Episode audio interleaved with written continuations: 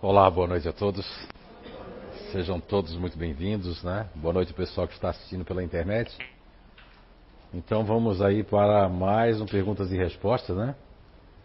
E não sei que perguntas tem ali, né? Espero que sejam perguntas boas, fáceis, né? Até porque hoje é um dia muito bom para mim, então eu espero que o pessoal tenha piedade de mim aí nesse dia para fazer perguntas, né? Aquilo que a gente não souber responder, a gente vai dizer que não sabe e, e vamos pesquisar e em outro momento a gente traz a resposta. Ou se alguém aqui que tiver uma resposta né, melhor do que a minha também pode se oferecer para responder, ok? Então vamos lá. Então a primeira a primeira resposta a primeira resposta não, a primeira pergunta, né? Já estou Ah, antecipando, Olha né? que bom, Já ela vai responder. antecipando, né? Ótimo, né? Isso é muito bom. A primeira pergunta vem de Porto, Portugal, da Ah, Maria Leonora. Um abraço pessoal de Porto aí, Portugal, abraço pessoal do Oeste, Portugal, Algarve, todos esses lugares maravilhosos que eu já estive aí. Meu muito obrigado e um abraço para todos vocês. Como é que é o nome da pessoa? Maria Leonora. Maria Leonora, de Porto, Portugal. Obrigado. Ela pergunta o seguinte: Senhor José Araújo, nossas memórias ruins, nossos padecimentos dessa e de outras vidas se perdem ou se acumulam? E onde ficam? Podemos voltar a ser como éramos no passado? Obrigada. Então, Leonora, todos aqui presentes, segundo Allan Kardec e o pouco estudo que nós tivemos sobre a doutrina e, e- e a ciência espírita, segundo Kardec, a memória, todas as nossas memórias, todos os nossos conhecimentos adquiridos, todos os nossos perrengues né, que nós passamos, está exatamente no espírito. Infelizmente, há autores equivocadamente, né, que não leram realmente o livro dos Espíritos, todas as obras espíritas, do livro dos médios, as obras consideradas fundamentais, que são as obras que apelidaram de básicas, mas são fundamentais, elas nos trazem ali, Allan Kardec traz quase que o tempo todo, que a memória está no espírito. Até porque, se você estudar bem, você vai perceber que quando um espírito sai de um mundo para um outro mundo, ele deixa esse perispírito e ele tem que construir um novo perispírito. Você imagine que se a memória tivesse no perispírito, cada vez que a gente deixasse um perispírito, nós perderíamos a memória. Então a memória está no espírito. Agora, as questões negativas que nós passamos, as memórias ruins, né? Elas no- nos acompanham de certa forma no espírito, porque senão nós não vamos, nós não vamos mo- nos modificar, não vamos evoluir. Então isso é necessário que aconteça, que inclusive Allan Kardec pergunta neste tema com muita propriedade na questão 392 de O Livro dos Espíritos, Allan Kardec pergunta sobre isso. Ele pergunta assim: é, por que nós temos que esquecer o passado, na questão 392? E a resposta da espiritualidade é que assim Deus o quer na sua infinita sabedoria. Porque se a gente saísse da obscuridade para a luz, e ainda termina a resposta da 392, se eu não estou enganado, dizendo que assim nós somos mais senhor de nós mesmos, nós somos, ele será ele mesmo. Ou seja, quando a gente esquece o passado, a gente vai, Andréa vai ser Andréa, Sandra vai ser Sandra, Beatriz vai ser Beatriz, não vai ser aquela pessoa lá do passado. Que eu fiz isso, que eu fiz aquilo, que eu traí, que eu é, matei. Você já pensou se uma mãe, um filho, um irmão tem a recordação de que fez mal àquela pessoa? Nós outros que já estamos no caminho aqui, com certo grau de consciência, quando nós fazemos alguma coisa de errado, nos dói a consciência, né? Quando a gente pratica alguma coisa que não deveríamos praticar, a gente fica pensando por que eu fiz aquilo, eu não devia ter feito aquilo. Quem já tem um nível de consciência. Quem não tem, está arraigado ao passado, começa a dizer, não, mereceu, foi aí, eu me vinguei, eu- não, aquilo ali também aconteceu porque tinha que acontecer. Então vejam bem que Allan Kardec, além de trazer para nós que a memória, as memórias do, está no espírito, não está no perispírito, até porque senão o perispírito, o perispírito, na verdade, sem o espírito, ele não tem vida, não sente sensações, porque o perispírito, que é o corpo espiritual, ele necessita do espírito para que ele tenha. Então a memória, todas as nossas memórias, sejam positivas e negativas, elas estão dentro do nosso espírito, que é eterno, imortal. E Allan Kardec ainda traz em, em várias perguntas do livro dos Espíritos que o, o, a memória está no espírito, porque o espírito é o ser do princípio inteligente e é o ser inteligente e eterno. Ok? Então a memória está no, no, no espírito. Agora, quanto a essa questão de voltar ao passado, é, voltar a ser quem você é, é impossível, por vários motivos. Alguns deles, eu me recordo que na, na revista espírita de fevereiro de 1860, Allan Kardec, num, num, num, tema que é estudos psicológicos no boletim, ele traz ali a, a, uma questão de um debate que há nessa, nessa revista espírita de fevereiro de 1860, há um debate travado sobre a questão da retrogradação do espírito. E ali, a espiritualidade tem trazido para Allan Kardec, né? Que não podemos retrogradar, voltar para trás, que o espírito jamais acontece isso, que tudo que nós adquirimos vai permanecer com a gente, mesmo que a gente vá para um outro mundo. Inclusive, falando de outro mundo, agora eu recordei também da questão que eu já falei aqui por algumas vezes no Identidade Eterna, que é a questão 189, 189 do Livro dos Espíritos, onde fala das transmigrações dos mundos, que quando nós vamos para um outro mundo, necessitamos de um novo corpo espiritual, de um outro perispírito. Então, na, na revista Espírita ainda também, existe uma, um tema que Allan Kardec traz na revista Espírita de junho de 1863, que ele traz ali o princípio é, do princípio da não retrogradação do espírito. É muito interessante vocês lerem também a revista espírita, que traz esses temas ali que jamais a gente volta ao passado. Tá certo? E aqui, em várias palestras e cursos que nós trazemos, sempre a gente fala para vocês das sedes da alma, né? Que Allan Kardec pergunta na questão 146 do Livro dos Espíritos. Ele pergunta mais ou menos assim: A alma tem uma sede determinada e circunscrita no corpo? E a resposta é que não mas naqueles que pensam muito está na cabeça, ao passo que daqueles que pensam muito na humanidade está no coração. Aí a resposta, aí tem mais uma resposta que vem na questão 146A. E o que pensar daqueles que situam a alma num centro vital? E a resposta é, por ser aí o centro e convergente de todas as sensações. É? Então, se a gente pegar a resposta 146 e estudando bem a doutrina espírita, nós vamos perceber que nós, que já fomos, vamos supor, que já eh, a nossa sede da alma foi mental, que a gente precisava de muito poderes intelectuais, conhecimento sobre as coisas que acontecem na vida e no mundo, a gente não pode voltar novamente com essa inteligência racional.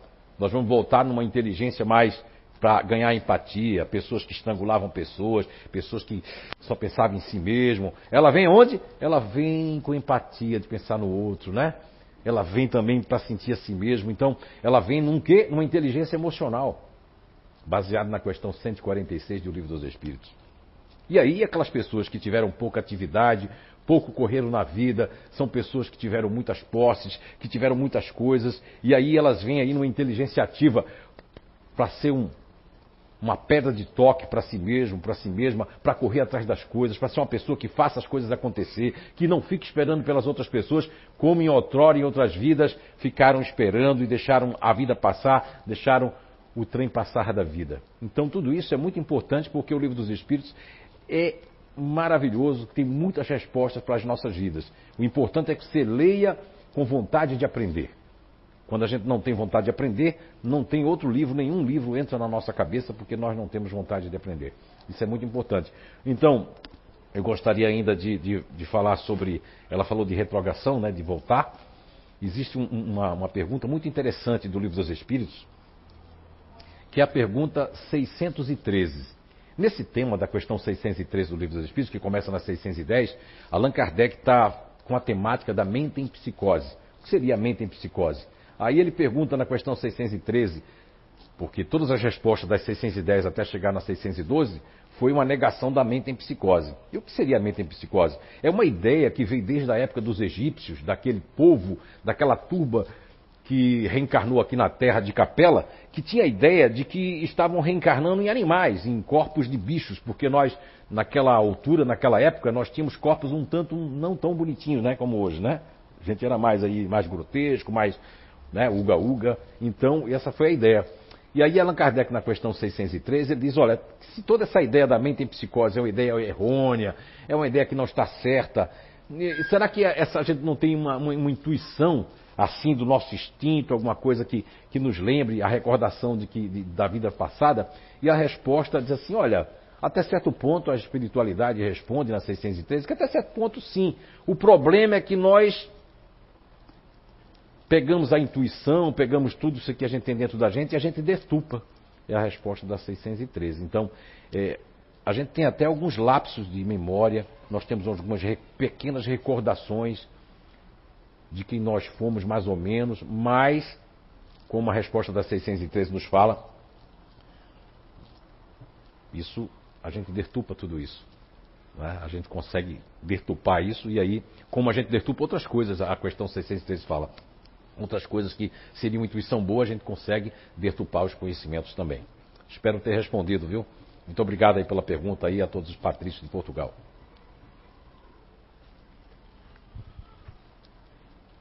Então, a segunda, a segunda pergunta é de Romero Jorge, de Pernambuco. Opa, Pernambuco, conterrâneo? Isso. Ele pergunta: bem. a criação de espíritos sempre acontece ou existe uma certa quantidade? Ah, eu quero mandar um abraço para minha mãe, tá? Programa de televisão, né? Sei que talvez ela assista, mas é que hoje eu quero agradecer a ela por, né, por ter me deixado vir ao mundo, né? Segundo ela, eu nasci às 9 horas e 20 minutos e com muita pressa ela disse que foi o filho que ela chegou no hospital e já que ia sair, já ia sair. Né? Se é para vir para esse mundo, então vamos logo.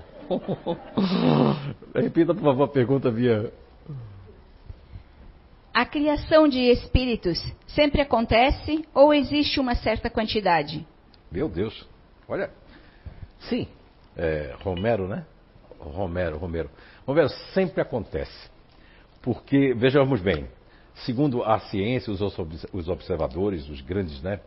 É, são grandes telescópios que tem aí da NASA e tudo mais, segundo as, pelo menos as estatísticas até hoje, né? Dia 17 de novembro de 2021, segundo os, os grandes é, astrônomos e grandes cientistas, nós temos aí há cerca de 2 trilhões de galáxias.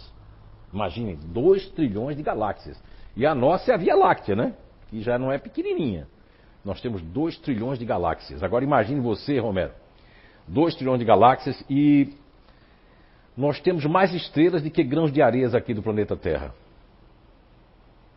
O homem, no seu orgulho, ele pode imaginar que eu tenho aquela mansão, eu tenho aquele emprego, eu tenho aquele carro, eu tenho aquela posição, eu posso acabar com fulano, com ciclano, tenho aquele orgulho, mas nós somos muita gente. E, e, e, sempre Deus nunca para de criar. Está criando o tempo todo. Não é? Porque se assim não fosse, como é que ia caber só esses, segundo o André Luiz, nos anos 40, na psicografia do grande médio Chico Xavier, que nós temos um, três vezes mais a população. Então, 3 vezes 8, 24, né? Não é isso? Quer dizer que a gente tem um de, de espíritos aqui em volta da Terra. E os outros planetas? E os outros mundos? Não é interessante isso? Mas tem duas questões muito interessantes no Livro dos Espíritos que também traz essa resposta. Nós temos a questão 80 do Livro dos Espíritos, onde Allan Kardec pergunta se Deus, é, é, se Deus criou só no início dos tempos os espíritos, né? Só foi no início dos tempos. E a resposta da questão 80 do Livro dos Espíritos é que não. Que Deus criou sempre, e Deus sempre está criando os espíritos. E ele nunca parou de criar. E Allan Kardec, com mais propriedade na questão 81 do Livro dos Espíritos, ele pergunta assim na 81. Os espíritos, eles foram criados espontaneamente ou foram criados a partir um dos outros? Olha só, Kardec né, pergunta firme. E a resposta da espiritualidade para Allan Kardec na questão 81 de O Livro dos Espíritos é que Deus cria, que Deus criou cada um e que cria as criaturas e que não para de criar. E ainda finaliza, porque Kardec é insistente. Para Kardec não insistir mais, dá para perceber. A história fala assim, e isso é um mistério. Repito, isso é um mistério. Ele diz até repito na questão 81, porque sabe que Kardec vai ficar perguntando como, quando, onde, né? Mas é segundo a espiritualidade, em várias questões do Livro dos Espíritos, nos informa que nós não estamos preparados para entender o pouco conhecimento, a linguagem terrena, nossos vocábulos, nossos entendimentos. Nós ainda não nos entendemos, nós ainda não nos respeitamos, nós ainda não respeitamos a natureza, nós ainda não cuidamos de nós mesmos nem da natureza. Como é que nós vamos entender a criação dos espíritos e como são criados e por que são criados e para que são criados? Agora, para que são criados, já disseram várias vezes, né? Tem desde a questão 190 e 191 do Livro dos Espíritos, que é para que a gente chegue à perfeição. Como também no final da questão 804 do Livro dos Espíritos. Então sempre estão está sempre sempre criado, o espírito sempre criado. Como mantermos diariamente a nossa consciência sobre nossa existência, deixando de lado o automatismo e vivendo de forma mais presente? Olha, não tem nome, né? A pergunta não tem anônima, né? Olha, é, é, é difícil a gente deixar é, é, muitas coisas, né? Porque cada cada pessoa, cada mundo, cada universo pessoal, cada inteligência, seja a inteligência ativa, a inteligência racional ou a inteligência emocional, cada personalidade ela tem um, o seu arcabouço, ela tem assim não só o automatismo das coisas, mas ela tem a monoideia, tem a questão que a pessoa ela chama influências que não devia chamar, porque eu fico com aquela ideia recorrente. Porque eu não acredito a questão de que a pessoa assim, ah, eu tenho muito conhecimento. Você pode ter muito conhecimento, você pode ser uma enciclopédia de conhecimento. A pergunta é: quanto desse conhecimento você pratica? Quanto você coloca isso na prática do seu dia a dia? Quanto? É exatamente essa resposta. O quanto você faz isso é o quanto vai ter a resposta para que eu possa sair do automatismo. Agora, essa questão de ficar mais presente, existem pessoas nessa vida, nessa existência, que não nasceram para meditar. Embora a meditação é formidável, maravilhosa, eu recomendo para todo mundo, mas tem gente ativa que vai meditar assim, ó. Um minuto no máximo, porque a cabeça nem consegue ficar ali, ó. Ai, minha agenda, eu tenho que fazer. Eu não consigo me conectar porque eu não nasci. Agora, existem pessoas que não só criaram a meditação, como elas podem passar horas sem pensar em nada, meditando, porque assim nasceram. Né? Eu gosto muito da questão 804, sempre já falei diversas vezes aqui, porque quando Allan Kardec pergunta por que Deus não otorgou as mesmas aptidões para todos nós, a, a, resposta é muito longa, vou falar alguns trechos que, que, que, eu gosto muito da resposta, é que assim Deus o quis, para que a gente chegasse à perfeição. E lá no final da resposta tem duas questões muito interessantes. Uma delas é que o que um faz, o outro não. O, o que um não fará, o que um não faz, o outro fará. E que muitos espíritos de outros mundos nos vêm dar exemplos para que a gente possa segui-los e imitá-los. Olha que coisa fantástica, né? Então, muitas vezes um pai, uma mãe, um filho quer que a gente siga o que eles estão fazendo. Ah, você devia ser advogado. Não, você devia ser do comércio. Você devia ser isso. Você devia ser médico. Você devia ter isso. Você devia ser bailarina. A mamãe não conseguiu ser bailarina. Então, essa questão de ficar presente, há pessoas que não conseguem. Existe uma, uma, uma hoje em dia uma técnica, uma teoria que está crescendo muito. No, ela começou nos Estados Unidos, mas ganhou a Europa, principalmente a Espanha, com um grande interlocutor espanhol, inclusive, que foi médico em, em, em Harvard, né? E, enfim, e é o que se chama num termo em inglês de mindfulness. O mindfulness é uma teoria, uma lógica que eles trazem que as pessoas têm que ficar presente o tempo todo. Mas isso aí descaracteriza o que Papai do Céu fez quando ele criou, quando os geneticistas siderais, quando criaram-se na pergunta 146 do Livro dos Espíritos, diferentes sedes da alma, quer dizer que a, a grande parte que está aqui, que está nos assistindo agora, que vai nos assistir depois, tem uma grande dificuldade, porque assim Papai do Céu quer, de ficar presente, ou seja, de ficar prestando atenção aqui na minha palestra, ou ficar prestando atenção numa outra pessoa, porque a pessoa está aqui assim, ó, mas está longe. Ai meu Deus, eu lembrei que eu tenho que. Ela fica fazendo agenda no carro, dirige o carro, mas está longe. Então tem pessoas que nasceram não com essa dificuldade, nem é algo negativo.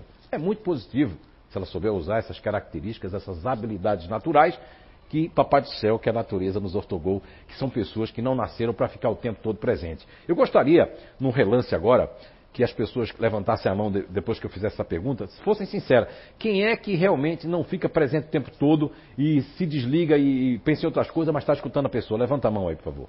Mais alto aí. Olha aí. Está vendo vocês? Então, como é que. Então, essa teoria do mindfulness, desta pergunta ali, a pessoa não vai ficar presente. Então, o, o que acontece com, com as teorias é, é, que elas acabam virando modismo. E acaba uma coisa como se fosse uma receita pronta. E aí, quem consegue ficar presente quer que o outro fique, seja o filho, seja a filha. E se não fica presente, é bipolar, tem problema de, de, de, de esquizofrenia, tem algum problema de, de, múltipla personalidade, e etc, e etc. Mas na verdade são pessoas normais que nasceram com essas habilidades naturais que outros de nós não temos. Eu, por exemplo, não consigo fazer duas, três coisas ao mesmo tempo. Carro mesmo, até às vezes eu desisto de dirigir, porque eu não consigo. Ou eu dirijo o carro, você fala, Porque eu não olho para canto nenhum, porque se eu olhar, o carro já vira também junto, eu não sei. Tem essa habilidade. Não é? Ok? Então cada um vai ter uma habilidade natural. Está certo? Espero ter respondido. Essa pergunta é bem pessoal. Tenho sonhos recorrentes com a casa de praia que era do meu avô. Ele faleceu e deixou para os filhos. Meu pai ficou, com, ficou em cima de minha mãe e dos irmãos até que vendesse. É, foi uma tia de minha mãe quem comprou. No sonho vejo minha família e minha tia querendo dar para minha mãe novamente, mas no final sempre acabo chorando e no dia seguinte fico muito triste. Olha, o, como é o nome da pessoa? Não tem, né? Olha, o, os sonhos recorrentes é muito interessante, porque quando, quando eu me tornei ateu, que foram quase três anos, me sentindo orgulhoso de ser ateu, blasfemando contra Deus, esculhambando inclusive o nome de Deus. Quem fosse católico ou crente para mim era, era burro. Veja só que ignorância. Porque ignorância às vezes vem de muito conhecimento também.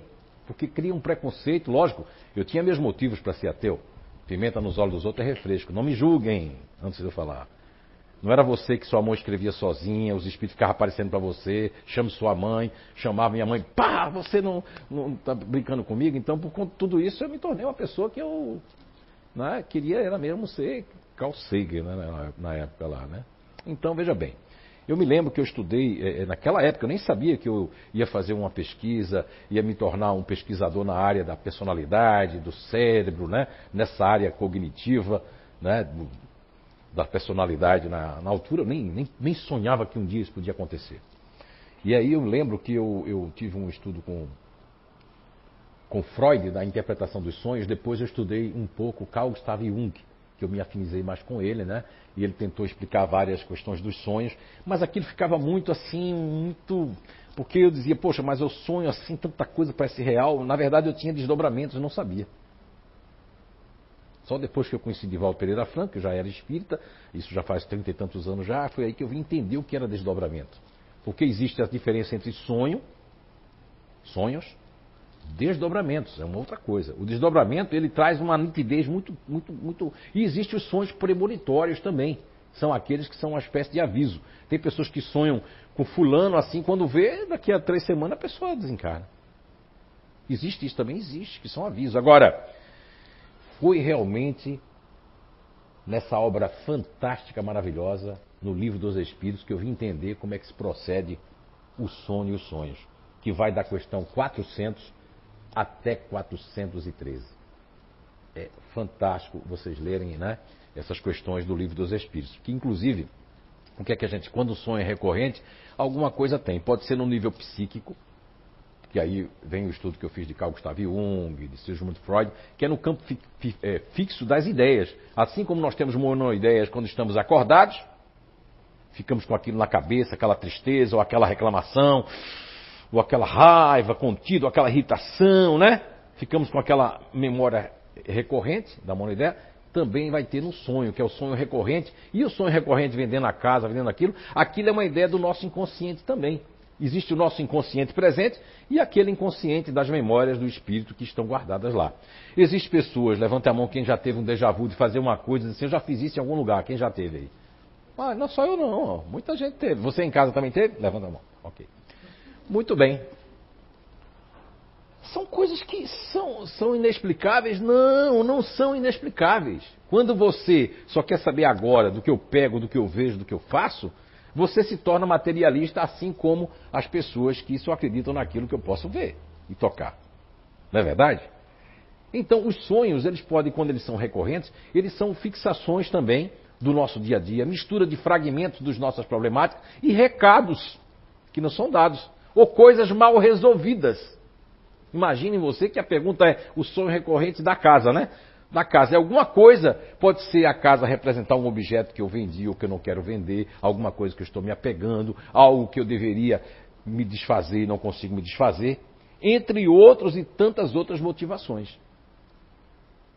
Então essa questão do sonho, ela é muito aberta, ela não é fechada.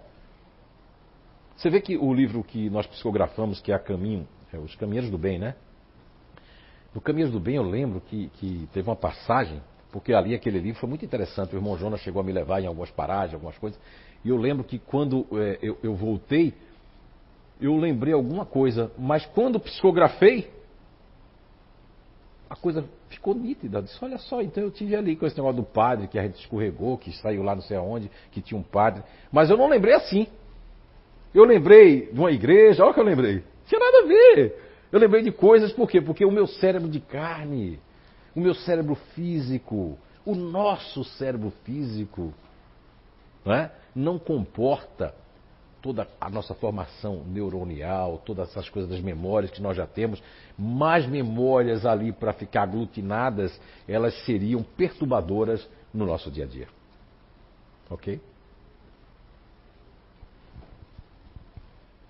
Nunca vivi a minha vida, sempre as dos outros. Sei que fiz errado, mas agora estou aprendendo. Para viver a minha vida, preciso sair da minha casa? Olha só que pergunta, ó. Imagina se eu dou um conselho desse, sai a pessoa. não, não. Se eu digo, fica, a pessoa.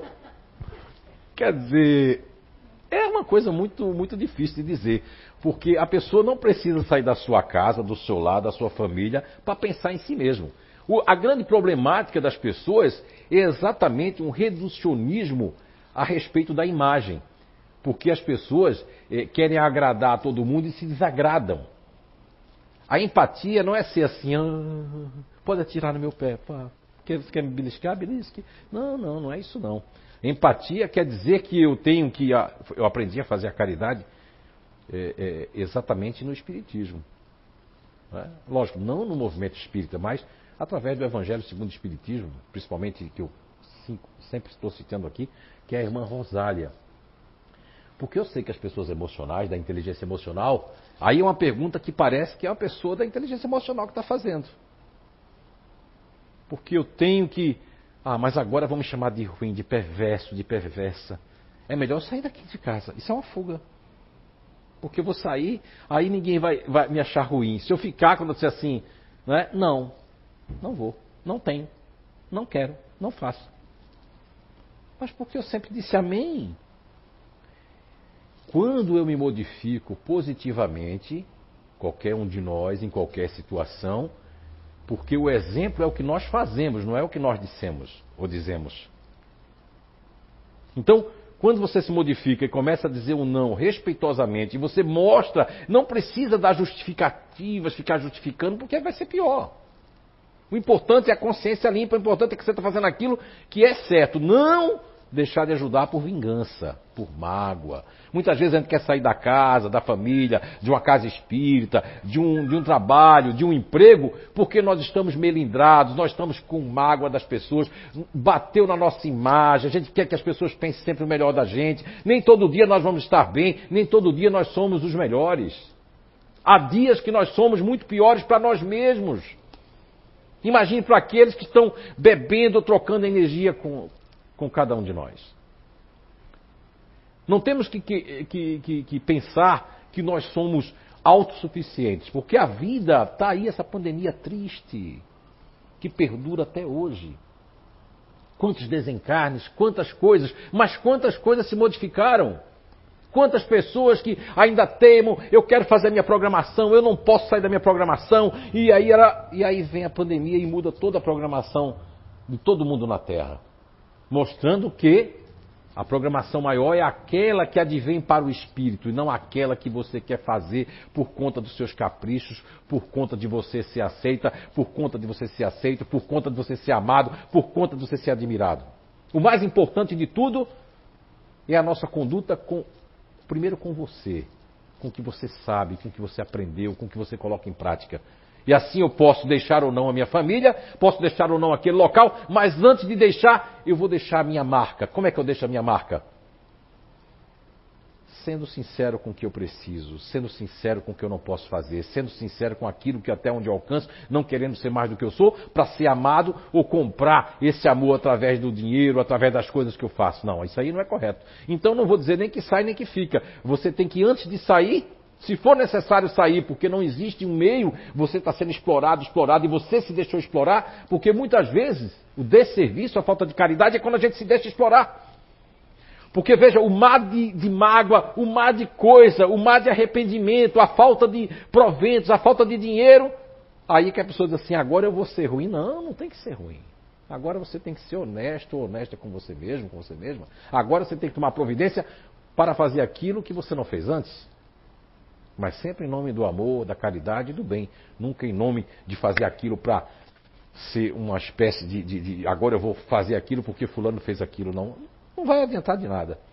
Porque você tem que pensar antes de julgar alguém, de sair ou de não sair de um lugar, você tem que pensar, e o que, é que eu fiz na minha vida? Foi isso que Jesus fez naquela passagem que deturpada nos evangelhos de Maria de Madalena, né? Lá de jogar a pedra, lembra do atirar a pedra quem, tiver, quem não tiver pecado algum? Mas na palavra não é pecado, isso foi criado pela igreja. Na verdade, a palavra do aramaico, do, do, do, hebraico lá e tudo mais, a palavra não era pecado. A palavra é daqueles que são aqueles que não tiver nenhuma coisa que possa. Não tiver nem erro, que essa palavra eu não gosto. Aquele que não tiver nada, que feito nada de, de, de que não prejudicou o seu irmão, soberbo, orgulho, que atire, e todo mundo tinha ali. Segundo, é? essa passagem foi jogando as pedras mais velhas e tudo mais, não ficou ninguém. Essa mensagem de Jesus, essa parábola, é muito interessante porque ninguém aqui pode julgar ninguém, porque você pode ter feito pior do que aquilo que agora estão fazendo com você, ou com seu filho, ou com sua filha, ou com sua casa. Então, não aconselho nem que fique nem que saia. O que eu posso responder é que trate de fazer aquilo que é importante para você primeiro com essas pessoas. Porque se você não fizer com essas pessoas, a saída é uma fuga que é muito pior de que encarar de frente e ser você mesma com, sempre com uma coisa, quando eu faço a coisa com boa intenção, eu sou protegido, você é protegida. Ok? Próxima questão. Nossas falhas podem ser é, reparadas e perdoadas nesta encarnação atual a partir do momento do reconhecimento, do pedido de perdão e mudança de comportamento? Sim. Com certeza. Há uma frase aqui que há muitos anos eu falo de Divaldo Pereira Franco, que ele parafraseou a Joana de Ângeles, né? que é, é todo bem que nós fazemos a nós e os outros, anula todo o mal que nós fizemos a nós e aos outros. A partir do momento, nunca é tarde para se fazer. Jesus Cristo de Nazaré, dentro do, do, do, Evangelho, se não me engano, de Mateus, ele fala que, aliás, Pedro, né, alguém pergunta para ele, é, quantas vezes eu devo perdoar, Senhor? Aí ele fala, sete vezes? Não. 70 vezes 7 vezes. Dá 490 perdões diário. Tem gente que não.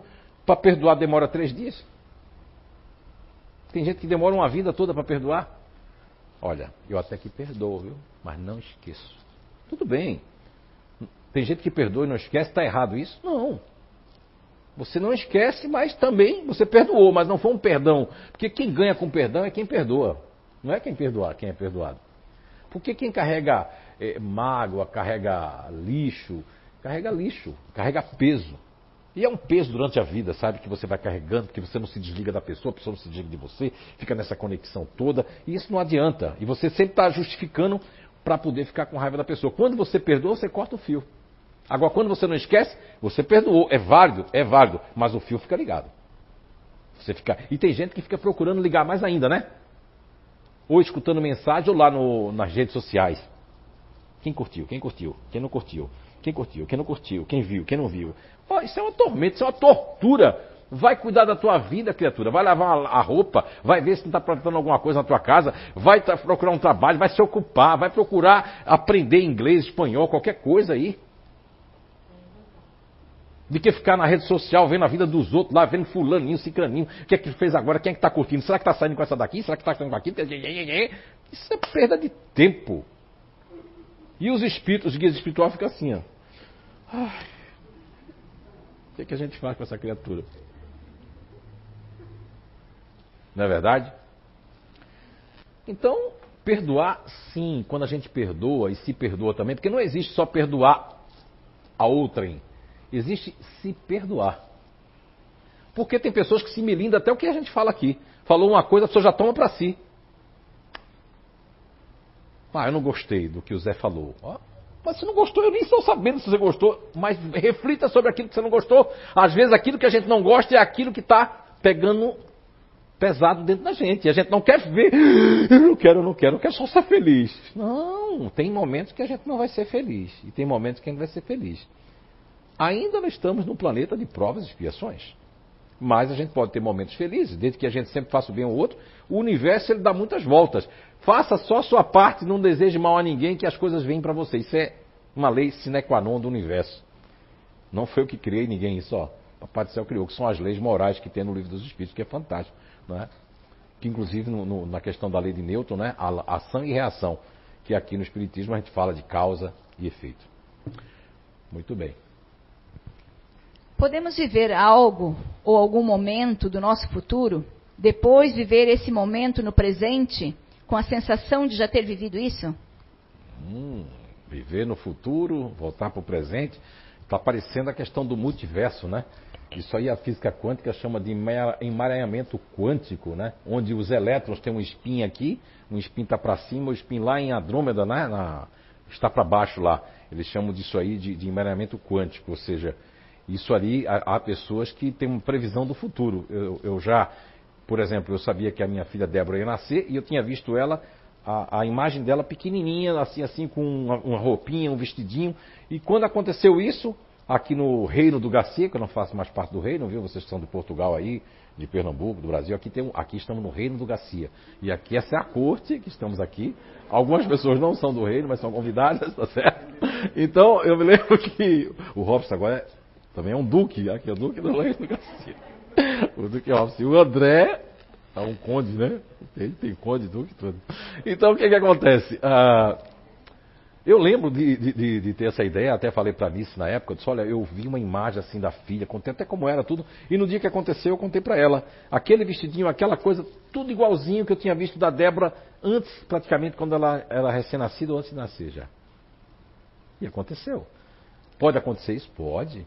Você ter uma premonição do futuro. Porque é, hoje, é, quando Albert Einstein estava no seu último trabalho sobre a lei da relatividade, inclusive do tempo, etc., o, o tempo não é linear, como nós pensamos. Né? O tempo ele é muito diferente em todos os tempos. Porque o tempo ele foi criado aqui para a gente medir as coisas. Né? São 24 horas, 3 vezes 8, 24. Tem gente que quer, fica na inércia, né? Quer dormir mais de 8 horas, quer viver menos. Então a pessoa passa pelo menos, um, dependendo da idade, 68 anos, 20 anos dormindo, eu acho. Né? Uma conta aí, uma conta assim assim. Já pensou, você tem 68, passou 20 anos da sua vida dormindo. E tem gente que quer dormir mais. Eu preciso dormir mais.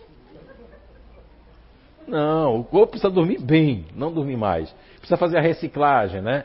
Que é o nosso ciclo circadiano de noite, para tirar o lixo mental, todo o lixo do, do, da toxicidade que a gente come. Coitado do rins, todo mundo tem que fazer um trabalho, se comunicar, o intestino dizer, rapaz, o negócio está feio aqui. Não teve proteína, não.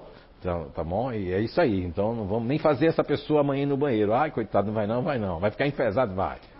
Quer dizer, Aí, aí só trabalho para nisso, né? Aí, mas tudo bem. Mas o que eu estou querendo chegar, né, não fugindo da, da, da, da, resposta, que essa questão do multiverso, essa questão de você ter mundos paralelos, né? Essa questão de, de, de ir para o futuro, porque é, o futuro ele tem certos programas, né? No, no, livro Quem Sou Eu, Quem é Você, eu acho que eu trouxe ali uma questão muito interessante.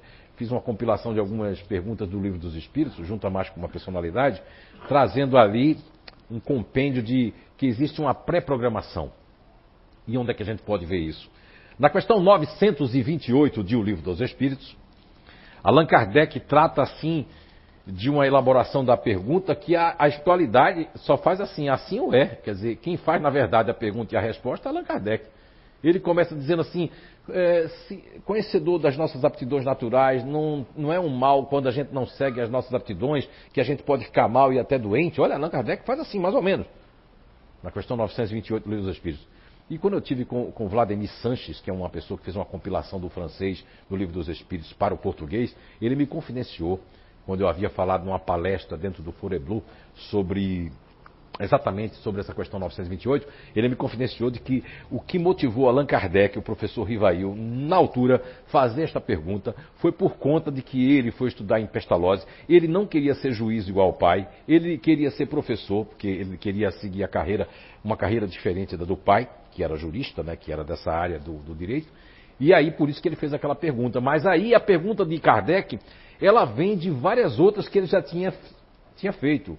Se você juntar a questão da, é, das paixões, da questão 907, 908, da questão 190, 191A, da questão, é, a gênese do, cap, capítulo O Bem e o Mal, no item 18, nós vamos perceber que Allan Kardec, quando faz a questão 928, ele elabora já um, um discernimento que a espiritualidade vai lá e confirma.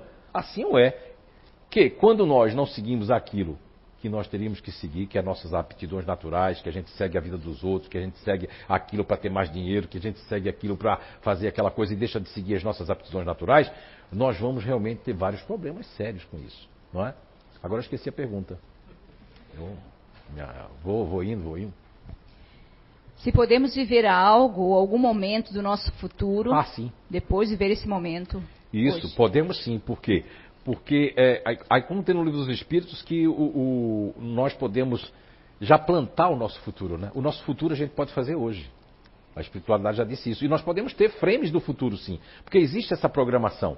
Veja bem, o que eu estava falando dessa questão 928 quer dizer que existe uma programação natural. Se Kardec diz isso, que a gente foi, que Deus programou alguma coisa para a gente ter essas tais aptidões, é porque existe uma programação. Como existe a questão 804, Existe uma programação, então. Se tem na sede da alma na 146, então existe uma programação. Se você estudar agora, muitas pessoas que estão nos escutando agora, que vai escutar depois, têm a sua interpretação do livro dos Espíritos. Não alcança o que nós estamos falando agora. E por que não alcançam? Porque criaram paradigmas, criaram crenças cristalizadas dentro de uma doutrina aberta, de uma ciência que é o Espiritismo. São perguntas muito bem elaboradas por um professor, um catedrático, um poliglota como Allan Kardec, o professor Rivail, que faz com que nós tenhamos muitas informações do que nós somos, por que estamos aqui para onde vamos. E o futuro, ele pode ser plantado agora. Podemos ter, como eu tive essa questão desse, desse, essa premonição, não só eu, não precisa ser médium para isso, porque todos nós, como tem o livro dos, dos médios, né? De certa forma, a gente pode ter intuição. O fato de a gente ter intuição de o espírito falar com a gente elaborar não são médios ostensivos. Mas pode ter agora aqueles médios ostensivos, não, a pessoa já nasce, é outra coisa. Tá certo? Mas pode sim, pode acontecer sim. Quando a ligação de dois seres que já vêm de outras vidas e nessas os laços ficam mais fortes e um desencarna, no caso a minha mãe, e será que eu tenho, ah, tenho chances de quando eu desencarnar ela poder me receber? Sim, tem chance, como também não tem chance. Tem chance quando a gente se modifica, porque os espíritos, sejam nossos filhos, nossos pais, nossa mãe, eles ficam contentes quando vê nós trilharmos caminho. Não precisa estar aqui dentro da casa espírita. Não precisa estar lá na igreja católica, nem na igreja protestante, nem no budismo. Não. Precisa o que você faz da sua vida.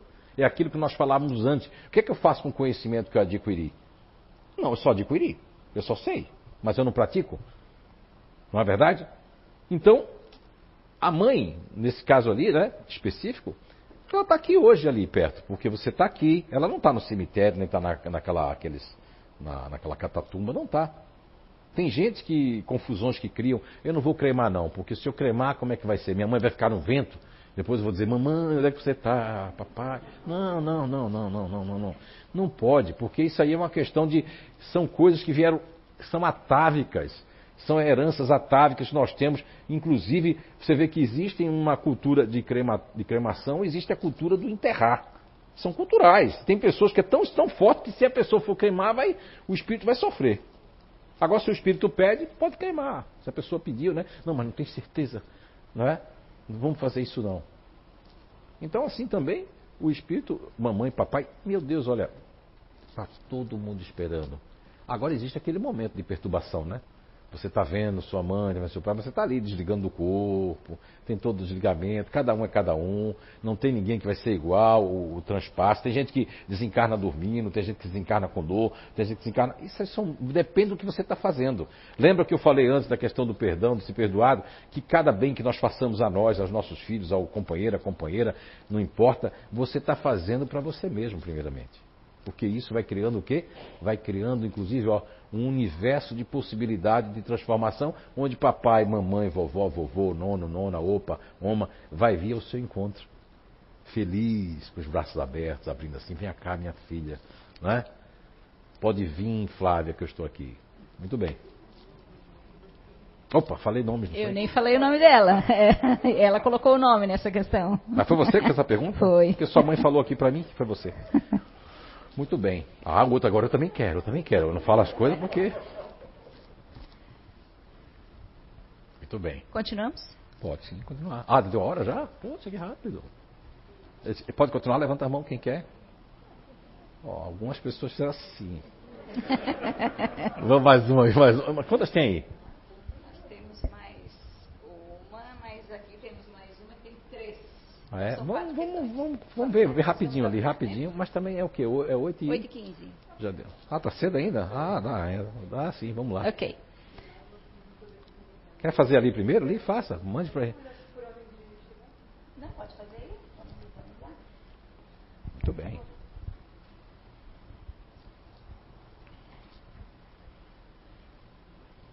Pergunta da internet agora.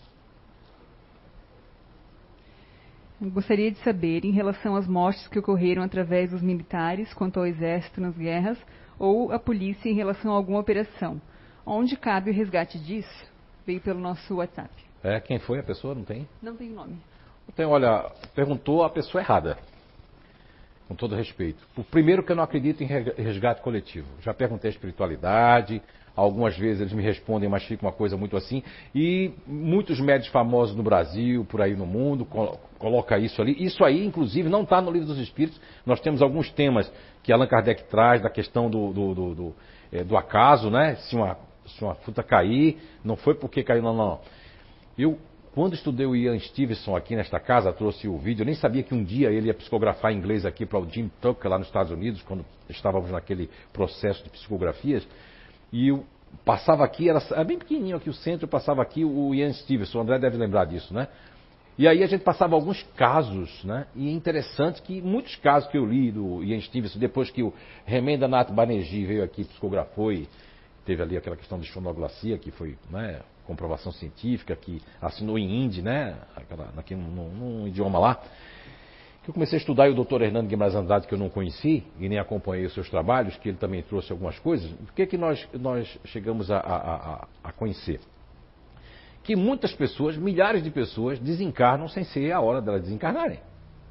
Imaginem vocês que o próprio André Luiz, do nosso lar, ele provocou todo aquele câncer lá no intestino, tudo aquilo ali, mas por que foi? Porque ele comia errado, né? Teve aí o professor Clóvis Nunes, trouxe toda a vida, né? Do, do, do, do espírito de André Luiz. Quem é que lembra do nome? Quem foi André Luiz? Quem foi? Não lembro, tá vendo você? Também não vou dizer.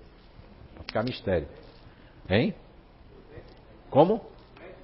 Sim, médico. Mas como é que era o nome do médico? Não era Oswaldo Cruz, não era nada disso. Como é que era?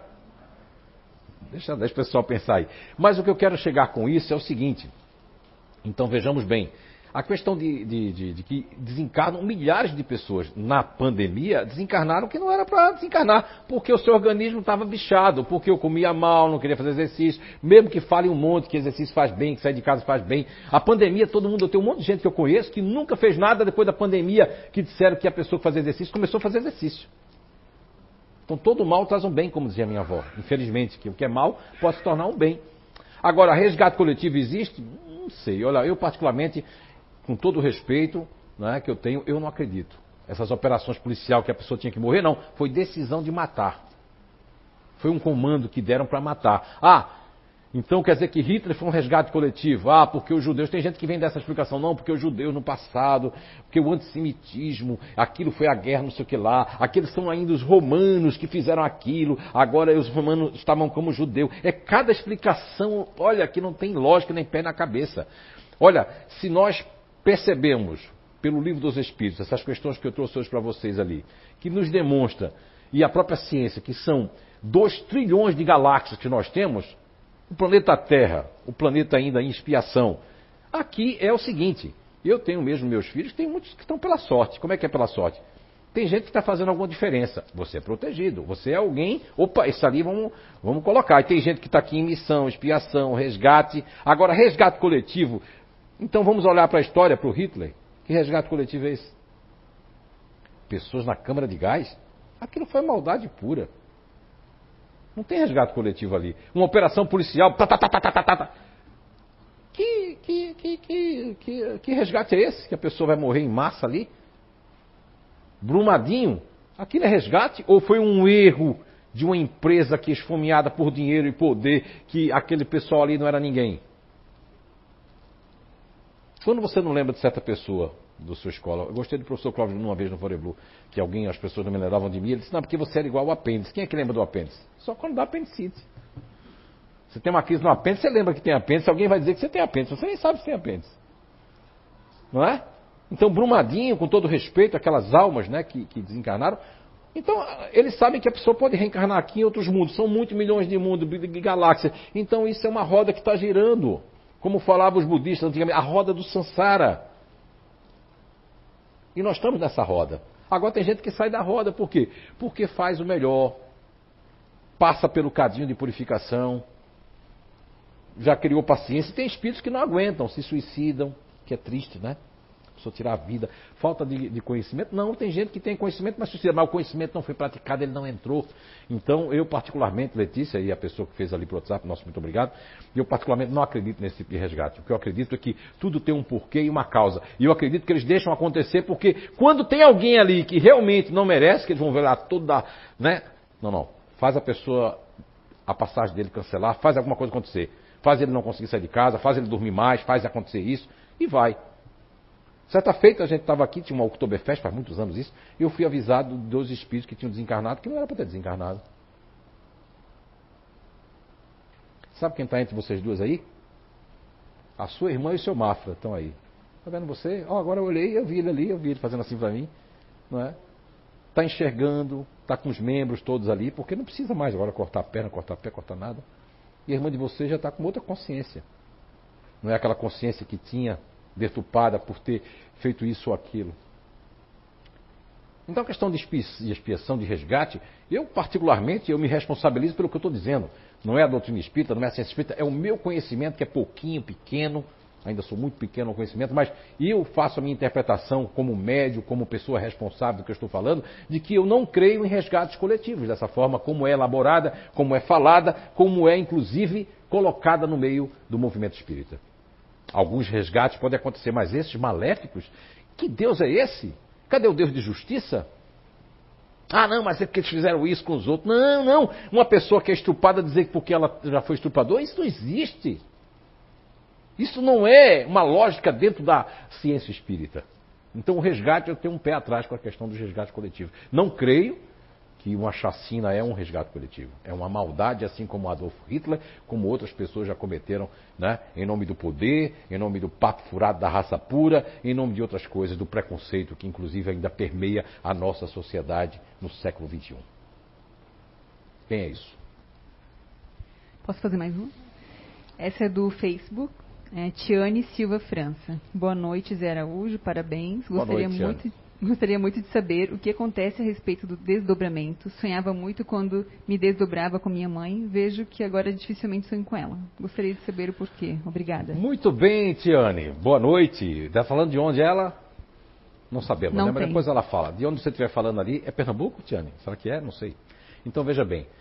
Ah, o que, que acontece, Tiane? A questão dos desdobramentos nós podemos perder. Eu mesmo, muitas vezes, eu não me lembro do desdobramento. Eu lembro de e às vezes eu me lembro para contar a pessoa porque tem alguma coisa a ver com aquilo. A gente que faz as interpretações, você pode sonhar com um monte de, de criança, tá no meio de um monte de coisa, aí a pessoa pode pensar, ai meu Deus, será que eu vou ter um filho? Não, você pode estar no mundo espiritual cuidando de uma creche. Não é? Eu estou cuidando de uma creche no mundo espiritual porque eu fui voluntária, já que eu não cuido no CI, eu fui cuidar lá. Porque no CI parou os trabalhos com as crianças, né? Que nós vamos retornar. Agora, Tiano, o que, que acontece? Quando nós temos um, um, ciclo de desdobramentos, né? repito, da questão 400 até 413 do Livro dos Espíritos, nós vamos entender o sono e os sonhos. Agora, o que é que acontece? A, o espírito, sua mãe, não pode ficar sempre se encontrando com você. E ela não vai progredir lá, não? Se o umbral melhoradinho que é o nosso lar já tinha curso, palestra, um monte de coisa, você imagina sua mãe se ela estiver num patamar de aprendizado preparação reencarnatória, entre outras coisas. Aí vai parar, porque também tem que, você tem que viver a sua vida, ela vai viver a dela. Mas o tempo aqui, ele é muito diferente do tempo de lá, Tiane. Aqui, o que passa de anos lá já passou muito rápido. Então, se ela ficar vendo toda hora, ela também não progride. E aí a gente fica assim, mãe, vem, eu estou sentindo você agora, eu quero sentir, eu quero sentir. Não pode fazer isso, porque você tá. o espírito às vezes tem que ser desligado, Tiane. Eu conheço casos que a gente é, teve aqui em mesa mediúnica e teve aqui de, de, de, informação, de ter que desligar em São João Batista mesmo, teve um caso que teve de desligar, porque a mãe construiu uma mansão no cemitério. A filha veio psicografando por mim, eu nunca tinha visto essa família, inclusive católica, não acreditava. Muito rápido, assim, acelera, assim, 14 anos a menina tinha desencarnado no acidente, e ela vem dizendo que quando houve a porrada, que o negócio enfiou nela, ela não estava mais no corpo. Ela dá detalhes lá naquela época de São João Batista, e a mãe, mesmo assim, queria construir lá, queria ficar chorando no cemitério, estava perturbando a menina. Por isso que ela teve que vir em psicografia dizer, não faça mais isso não, porque eu, eu, eu não consigo. Aí foi quando tiveram que cortar o fio. Porque a mãe ficava perturbando a filha no mundo espiritual. Saudade tem que ser boa. Mas se você já conhece, aí vem aquela outra questão hoje que eu estou muito. Né, não hoje, todos os dias. Eu conheço, mas não pratico. Quando eu conheço e não pratico, eu não sei. Eu cria, mas não creio mais. Porque quem sabe não precisa de crer. Simplesmente sabe e se praticar é melhor ainda do que saber. Ok? o desdobramento ele diminui, ele pode ser cíclico, de acordo com o que nós estamos fazendo, o que o espírito também está fazendo, como diz o doutor Hernando Guimarães Andrade, na intermissão, né? na parte espiritual. Temos nossos mentores como temos nossos mentores. Como são designados eles? Alguém aleatoriamente ou são assuntos mal resolvidos e sendo assim, uma missão para o encarnado e o mentor? Olha, no livro dos Espíritos nós temos ali a questão dos anjos da guarda, anjos guardiões, né? Fala de são guias espirituais. E, se eu não me engano, na questão 384, 385 do Livro dos Espíritos, e mais outras questões que falam a respeito dos guias espirituais e os anjos da guarda. Vejam bem. Olha, nós temos vários espíritos protetores. Eles podem ser designados de acordo com o grau de esforço que nós empreendemos. Se você e eu tenho muita gente da família assim. Se acorda como um cavalo, vai dormir como um jumento. Isso no bom sentido, tá? Não tá nem aí. É só assistir jogo, assistir porcaria, notícia ruim, comer, reclamar, maldizer, chamar palavrão. Uma pessoa dessa, ele vai ter um ente querido que é designado. Ele tem um guia espiritual, mas é um guia espiritual que está até um. pode ser até um estagiário. Isso, então estagiário, porque aquela pessoa vai dar muito trabalho, vamos botar o estagiário ali para estagiar. Porque o cara também é um espírito médium. Não médio como eu, né? Aquele espírito é, é, ou menor do que eu, talvez, não é tão médio. Mas o que que acontece? É, tu tá rindo, né? Gostoso. Não é? Então vai ficar aquele, aquele espírito ali. Quer dizer, agora, se você se esforça mais, não é questão de vir aqui, não é questão de ler todos os livros, não é questão, é questão de praticar aquilo que conhece. Aí vai aumentando, opa, olha, ele vai passar por uma ponte ali, estão vendo que vai acontecer isso. Aí tem aqueles espíritos urbanos, tem os índios, tem os querubim, tem os, os, aqueles os elementais, tem tudo isso espalhado por ali, e aí há uma conexão na, na natureza. Aí, de acordo com o grau do que a pessoa está fazendo, ele também vai ter um grau de espiritualidade cobrindo ele. Quanto mais ele faz alguma coisa para fazer a diferença com ele mesmo, não precisa fazer com os outros, não, tá? Quando você faz a diferença com você, no, na casa que você está, no local de trabalho que você está, você já ganha admiração e ganha proteção. Que aí, essa questão que foi falada ali, aí sim existe uma simbiose boa entre o mentor, entre o guia, entre o, o anjo guardião e você. E muitas vezes, a mais das vezes, nosso guia espiritual está nos conduzindo para lugares, para coisas, para momentos que é bom para nós. E nós fazemos assim, hum, não, não, não, não, não, não, não. A gente fica teimoso. Nós teimamos com certas coisas. Não é? Porque a gente fica assim, não, não, não, não, não quero agora, não quero isso. Mas aquilo seria bom para nós. Mas o que é bom para nós a gente às vezes teima. E o que não é bom a gente fica com medo. Não, aliás, o que é bom a gente fica com medo, o que não é bom a gente não tem medo. Interessante, né? Está vendo você? A gente faz uma troca. Porque às vezes não é o instinto nosso que está falando. É o medo da imagem, o medo de alguma coisa que nos coi... faz uma, fica coibindo a gente. Ok? Mais uma só, né? Tem quantas? Não, vamos logo. Vamos... Vou responder mais rápido. Como é a vida espiritual dos animais após o desencarne? Olha, isso aí é uma incógnita, né? Porque na questão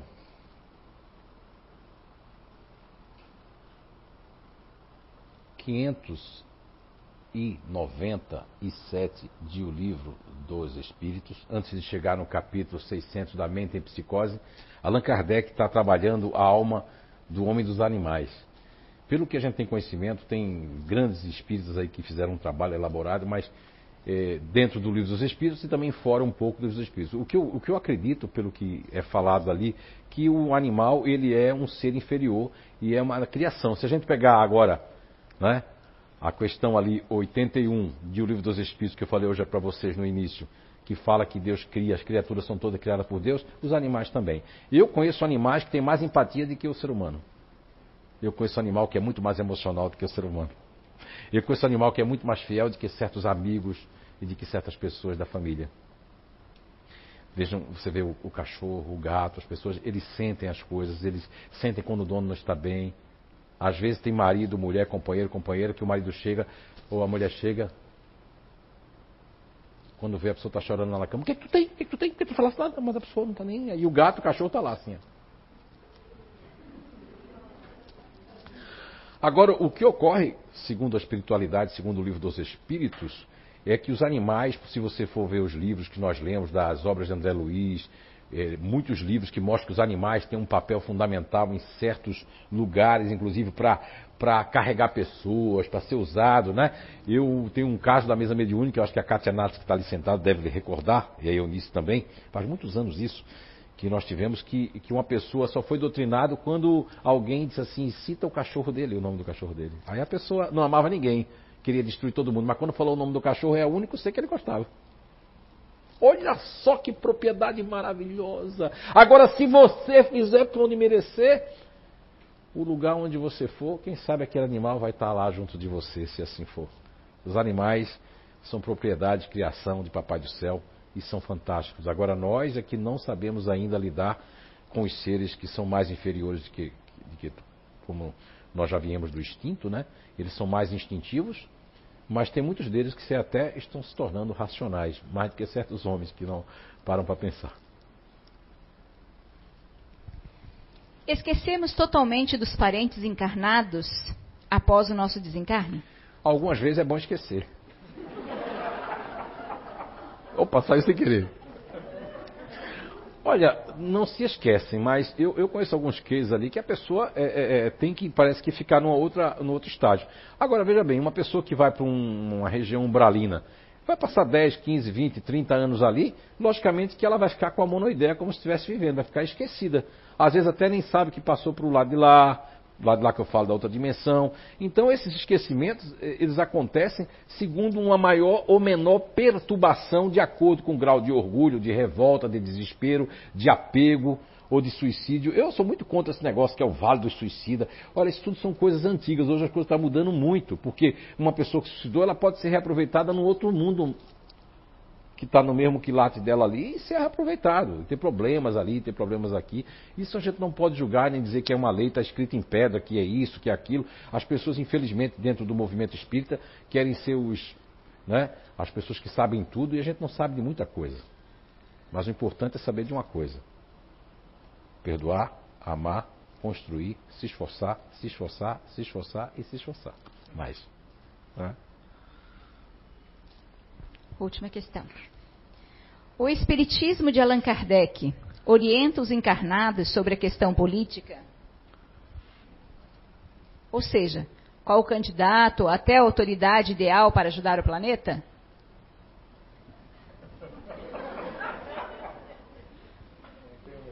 Olha, eu, eu, eu, eu, vejo que alguns espíritas eles fazem uma, uma consideração, uma interpretação o que Kardec traz ali, né, é que quando o, uma, ficou antológica, né, a questão aí que dizem que Kardec falou lá tem é, é que a questão de que quando a gente deixa o mal predominar e o bem, né, fica tímido, não, o mal vai crescer. Isso, isso é fato, né? Em todos os setores da vida, seja numa, numa empresa, seja na vida social. Só que fica muito bem colocado no livro dos Espíritos que o que é decente e imoral num país, no outro não é o que é certo num país, no outro não é, porque essas aglomerações de espíritos, na questão 150 e 151 de O Livro dos Espíritos, quando Allan Kardec ele está preocupado sobre a questão da individualidade da alma, do espírito e a não coletividade e o pensamento de Allan Kardec por alguns conhecimentos anteriores, né, seja o magnetismo, o mesmerismo e tudo mais que ele conheceu e a própria, né, performance de, de, do grande mestre Pestalozzi, Allan Kardec, na fundamentação dessa pergunta 150 e 151 do Livro dos Espíritos, ele praticamente tem uma dúvida se nós, quando desencarnarmos, nós vamos todos fazer parte de um de uma assembleia, vamos para o todo, né, sugados para o todo, porque também isso é um pensamento budista, mais antiquário das escolas lá atrás, ou se nós vamos ter a nossa individualidade. Inclusive, a, a, a espiritualidade responde tanto na 150 como 151, que quando nós estamos aqui reunidos como estamos agora, nós somos uma assembleia, mas nós somos unidades, ou seja, nós somos unidades de um todo, mas separados. Cada um tem uma digital diferente, cada um tem uma alma individual. As questões políticas, o Espiritismo não deveria entrar, mas também não deveria dizer eu não quero saber de política. O que a gente pode saber é o seguinte: o estágio que passa o Brasil, que passa o planeta Terra nesse momento, é um, é um estágio muito difícil, onde algumas coisas vão aparecer e onde tem divisões, é, seja níveis intelectuais, nível de pensamento, nível de saber o que é certo e o que é errado, e cada um com suas predileções de acordo com o seu grau evolutivo. Quem está perdendo dinheiro é a favor disso e daquilo. Quem não está perdendo dinheiro, que está lá na pobreza, é a favor disso e daquilo. Infelizmente, os homens, né? Porque os homens bons não querem ser políticos, aqueles que querem de alguma forma se aproveitar vão ser políticos. Agora, eu, como espírita, o que é que eu daria o conselho? É? Vamos lá agora falar. O meu conselho é o seguinte: quando a pessoa que. Isso é ideia minha, tá? Não é do espiritismo, não. Por exemplo, seja aí em Portugal ou aqui no Brasil, eu faria o seguinte o, a pessoa que pega o lixo ganharia 35 mil reais. O professor, 85 mil reais. O pessoal que é jurista, tudo, ganharia 5 mil reais. E os políticos, um salário mínimo, porque só ia quem tivesse vocação. Aí eu acredito que a gente podia praticar uma boa política espírita. Não é?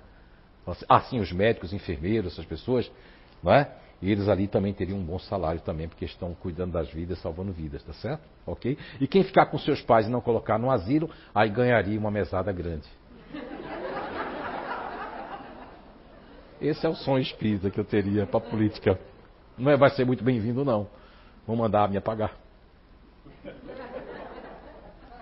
Ok? É isso.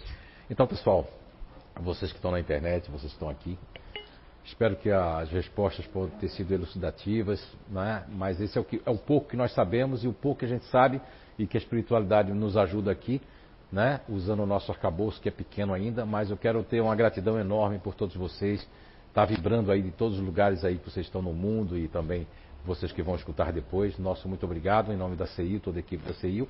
E logo, logo, com certeza, nós vamos estar aí voltando com os nossos trabalhos de fisioterapia, de cuidar das crianças, né? Para a gente não ficar cuidando das crianças no mundo espiritual, não é? Tá certo? Então, um beijo no coração de todos, nosso muito obrigado e é isso por hoje.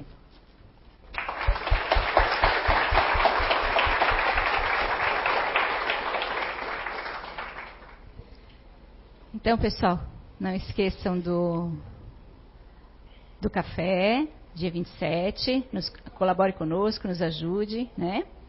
E agora então vamos ouvir, relaxar e ouvir a prece que Zé fazer.